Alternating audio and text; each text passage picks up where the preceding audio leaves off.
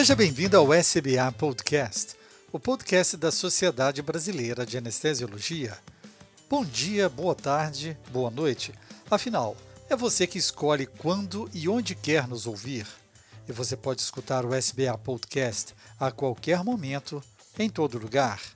Eu sou Pablo Guzmán, médico anestesiologista e podcaster do Medicina do Conhecimento. Ative a notificação para ser informado quando o novo SBA Podcast for publicado. Estaremos juntos no SoundCloud, Spotify, iTunes, Deezer, Google Podcast e outros players e agregadores de podcast. Compartilhe com seus contatos, curta no seu player e mande seu comentário.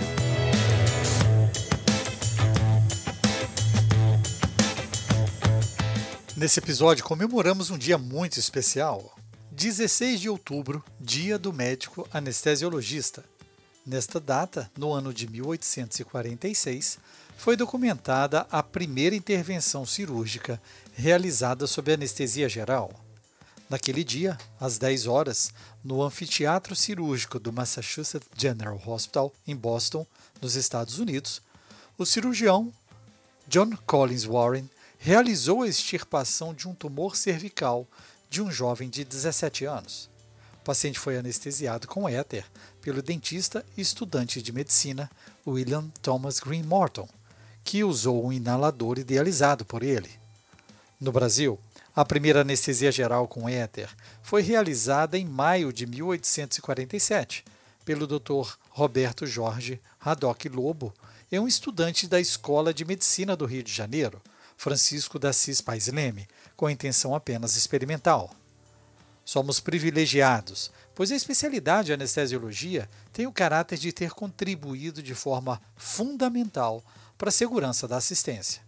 O aprimoramento profissional, o conhecimento cada vez mais profundo das doenças, o melhor preparo dos pacientes, a instituição regular das consultas pré-anestésicas, drogas cada vez mais seguras e monitorização mais assertiva no perioperatório são considerados os principais fatores que contribuíram para a drástica redução das complicações relacionadas às técnicas anestésicas.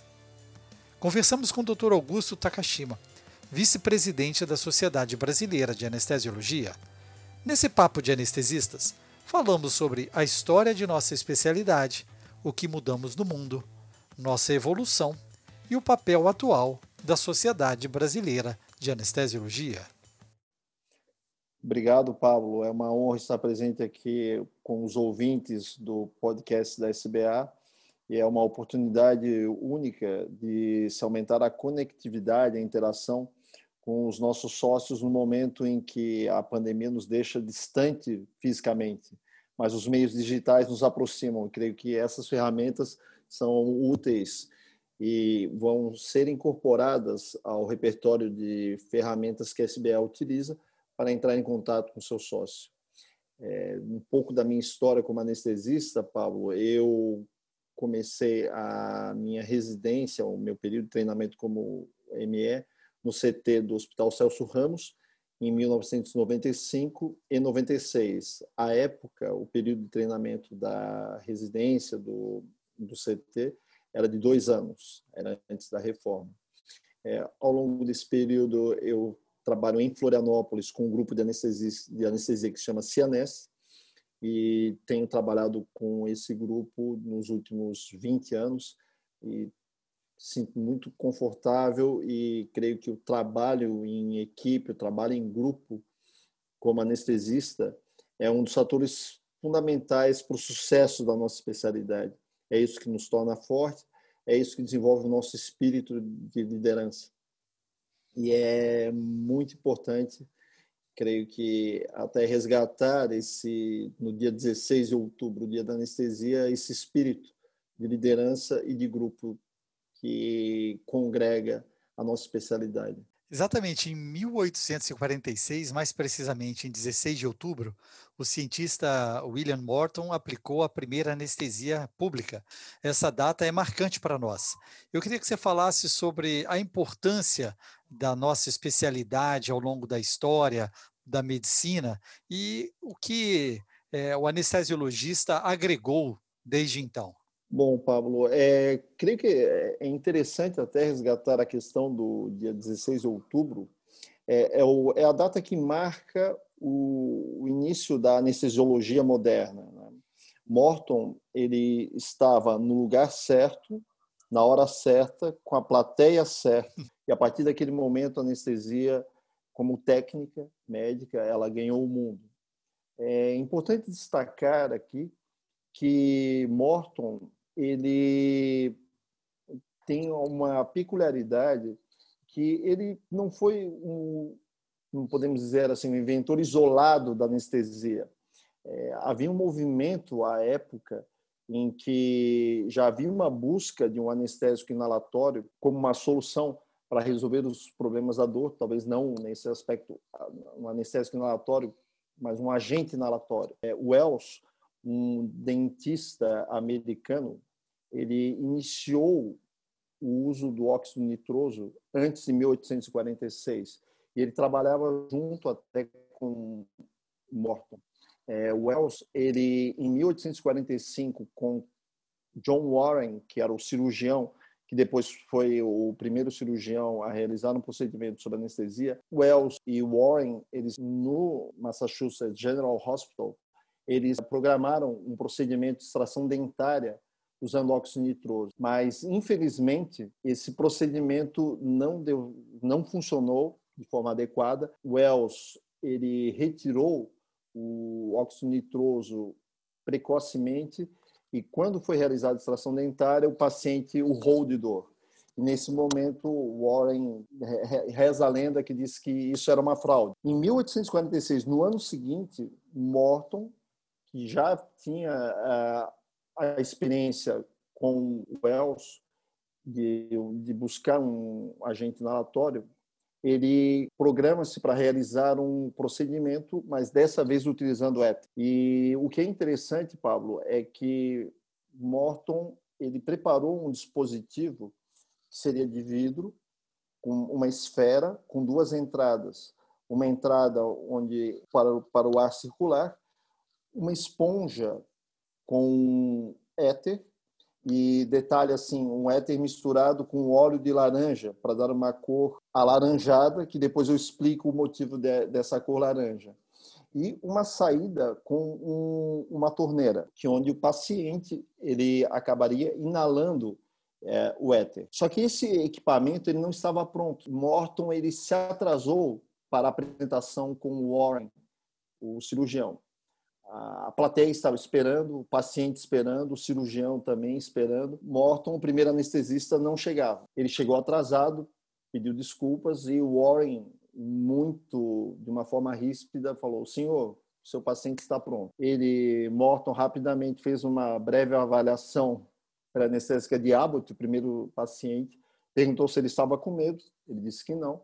Ele pediu para que ele é, colocasse a boca no bocal desse aparelho, desse aparelho, o paciente inalou o éter e depois de um tempo ele estava adormecido. E Warren, pela segunda vez, iria realizar um procedimento sobre anestesia, o primeiro tinha falhado.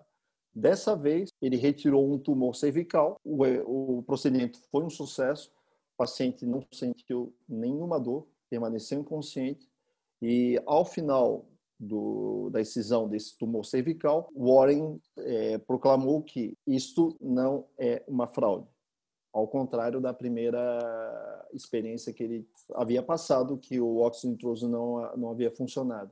Então, foi nesse contexto, então, que a primeira anestesia acabou acontecendo, Pablo. Um detalhe interessante, assim, por que a mistura do óleo laranja com o éter? É porque uh, Morton tinha um interesse comercial na patente do, do éter e do uso do éter para anestésico inalatório.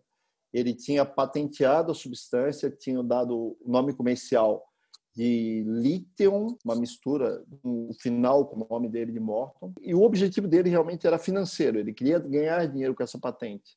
Tanto é que ele omitiu uh, toda a contribuição que o Wells pode ter dado e outros pioneiros dentro da anestesia que acabaram influenciando o Morton. Ele decidiu que ele queria, queria registrar a patente de forma isolada e queria que se tornasse um negócio. Infelizmente para ele isso não deu certo.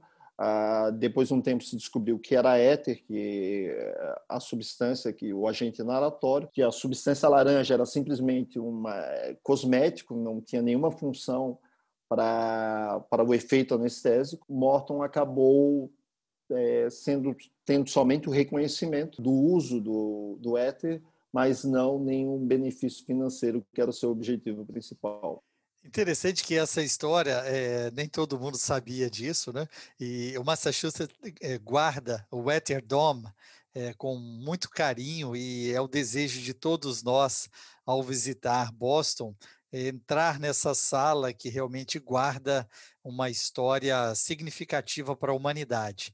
E em questão da evolução da nossa especialidade, o que, que você gostaria de evidenciar do que aconteceu, o que pudemos influenciar ao longo dessas décadas, frente à anestesia, à monitorização, a, ao controle da dor, e que possibilitou também a melhoria da própria ação do nosso companheiro cirurgião? Certo.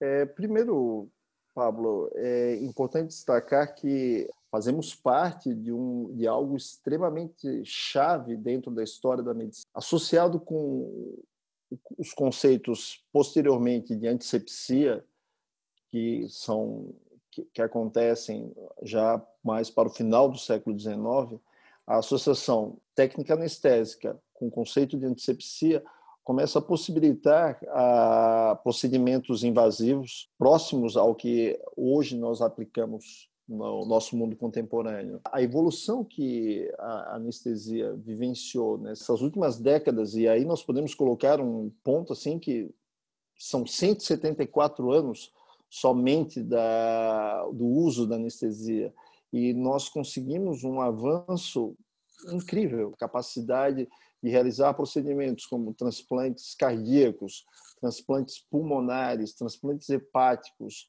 toda essa gama de procedimentos que hoje fazem parte do conforto do mundo moderno, é, é, incrível pensar que isso não a humanidade passou milhares de anos sem ter acesso a esse conforto. É, realmente é um privilégio, creio, para nós, não só trabalharmos com anestesia, mas vivermos na era em que a anestesia é algo tão comum e nesse ponto até a World Federation é, ela coloca que a anestesia hoje é um direito humano básico, né? E há uma luta dentro da OMS para que se estenda esse conceito de anestesia segura para todos os países do mundo.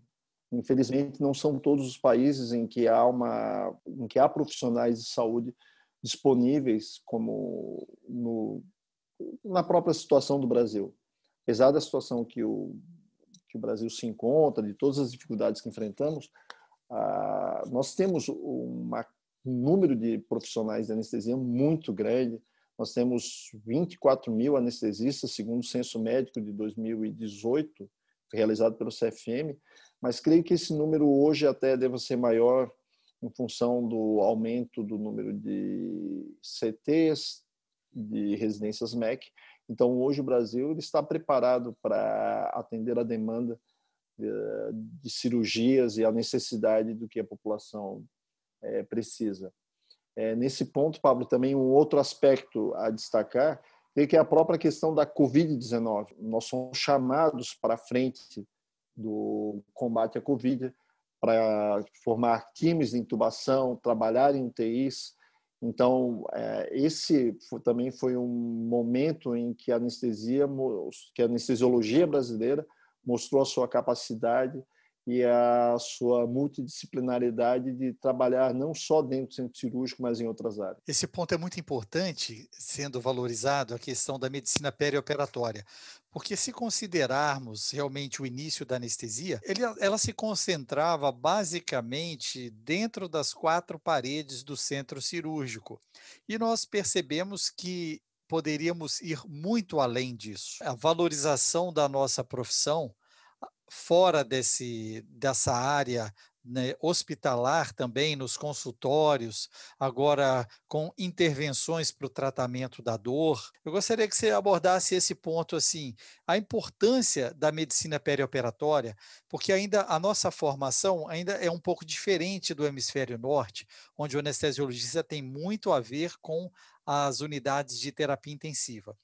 Mas nós aqui, a nossa formação no Brasil, ela também é focada em medicina perioperatória. E como que a gente vê isso para os próximos anos? Pablo, é excelente pergunta. Para os próximos anos, principalmente falando como diretor da SBA, vice-presidente, a SBA ela tem uma preocupação muito grande com a questão, com quatro, com quatro pilares. Né? Nós formamos especialistas, nós certificamos através do TEA, TSA e de outras formas de certificação que nós iremos discutir agora, é educação e representação. A partir do momento que a SBA ela, é, ela pretende nos próximos anos certificar para além do TEA e do TSA. Nosso foco agora é certificar no uso do ultrassom para bloqueios regionais e para point of care esse já está tramitando dentro da MB. E um outro ponto que nós também iremos trabalhar é a questão da intervenção em dor. Então, nós estamos, a SBA entende que o anestesista ele, ele precisa trabalhar fora do centro cirúrgico, usar a sua experiência, a sua capacidade, e mais ainda, ele precisa comprovar essa sua habilidade e de forma que ele se torne respeitado por essa capacidade, que ele seja chamado para isso e que uh, seja remunerado de forma adequada em relação aos bloqueios regionais, em relação ao uso do ultrassom, uh, em relação ao próprio uso do ecocardiograma né, é, dentro do, das cirurgias cardíacas e também como avaliação pré e pós é, centrado nesse cuidado. É claro que é, não há um objetivo aqui de concorrer com a cardiologia, mas sim é, transformar o, o eco em um instrumento também que o anestesista possa usar dentro desse contexto perioperatório, como você mencionou. Então, a SBA ela tem um foco muito grande a desenvolver nos seus centros de ensino e treinamento essas habilidades, de certificar que o anestesista apresente é, essas competências e batalhar cada vez mais para que isso seja respeitado e reconhecido por outras especialidades e pelos nossos pelos convênios médicos também. Quais seriam as áreas de atuação da anestesiologia atualmente? Que temos, estamos habilitados a fazer junto à Associação Médica Brasileira.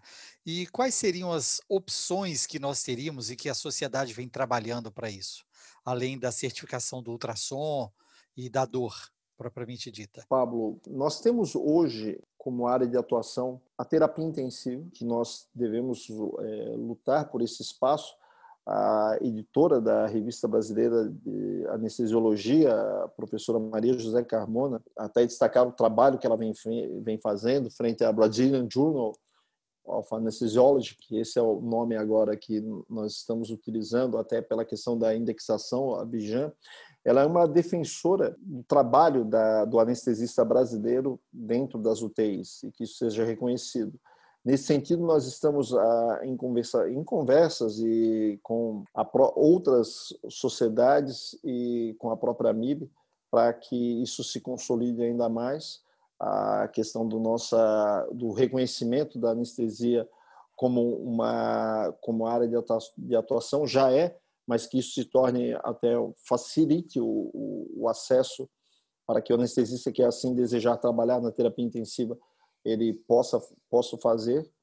Nós temos a medicina aeroespacial, anestesia, ela é uma área de atuação. O colega anestesista, ele também pode se especializar dentro desse, desse importante segmento que é transporte aeroespacial.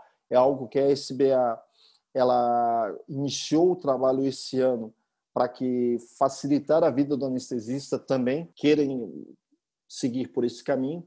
É algo novo até para nós. A diretoria da SBA recebeu essa notícia esse ano e nós estamos, através do Dr. Diego, diretor de defesa profissional, e do Dr. Breno de Santa Catarina, nós estamos realizando uma força-tarefa para que nós consigamos orientar em relação a formas de treinamento, aonde o anestesista possa buscar experiência para isso, para exercer essa função.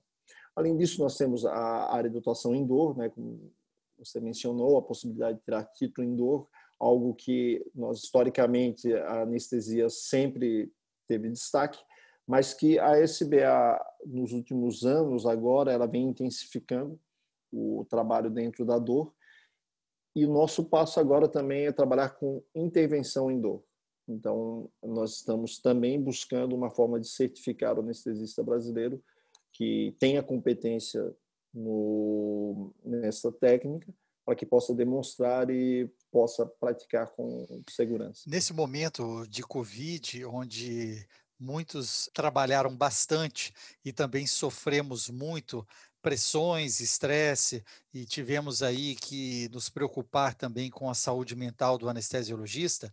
Eu gostaria que também você falasse sobre as ações que a Sociedade Brasileira de Anestesiologia promoveu ao longo desse novo mundo, desse ano de 2020, para que desse ao anestesiologista maior segurança, é, a preocupação com a saúde ocupacional e com o seu bem-estar propriamente dito. Pablo, é, essa questão é uma questão muito importante para a sociedade, é uma questão muito importante para todos os anestesistas e para os pacientes, para a nossa família, porque nós temos uma, uma rede de relacionamento social muito grande e existem muitas pessoas que realmente não, talvez a palavra depender do, do, do anestesista seja forte, mas é que nós somos importantes para essas pessoas, né?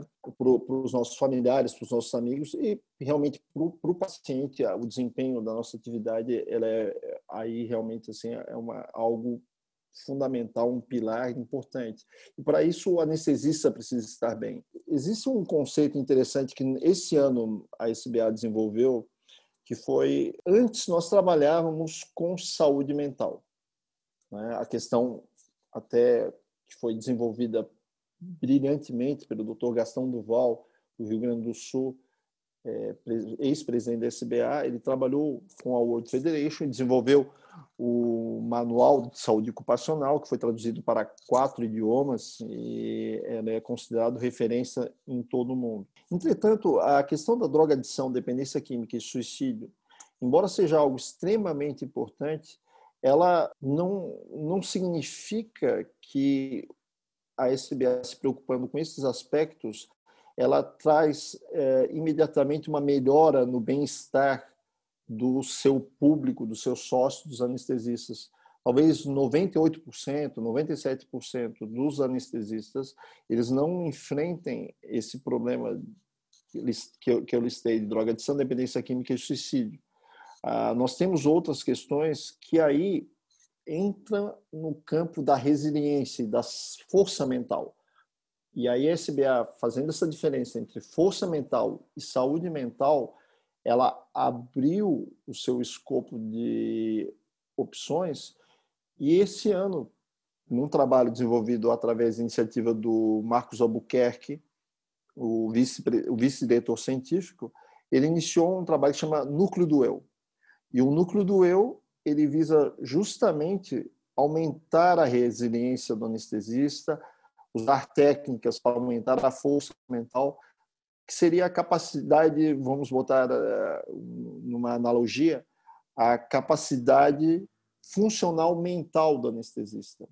A sua capacidade de lidar melhor com o estresse, a sua capacidade de aumentar o seu foco e inclusive incorporando algumas técnicas como técnicas de mindfulness, de meditação, que são importantes ferramentas hoje cientificamente comprovadas para aumentar uh, até o, a capacidade de trabalho do anestesista, a capacidade de fazer escolhas mais racionais, a capacidade de lidar melhor com suas emoções.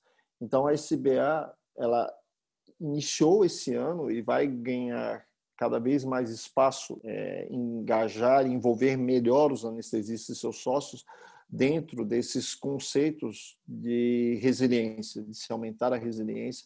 E esse é um ponto que tanto e aí nós contamos aí com uma interação entre a defesa profissional, a saúde ocupacional, até mesmo a diretoria científica no Dr. Marcos Albuquerque, todos envolvidos em torno desse tema para melhorar a saúde mental do anestesista e a sua força mental, a sua resiliência. Então esses são é, o trabalho que nós estamos desenvolvendo. O SBA Podcast ele chega aos nossos colegas anestesiologistas, sócios ou não da nossa Sociedade Brasileira de Anestesiologia e aos outros colegas médicos. É um projeto que chega a, a qualquer momento, em todo lugar.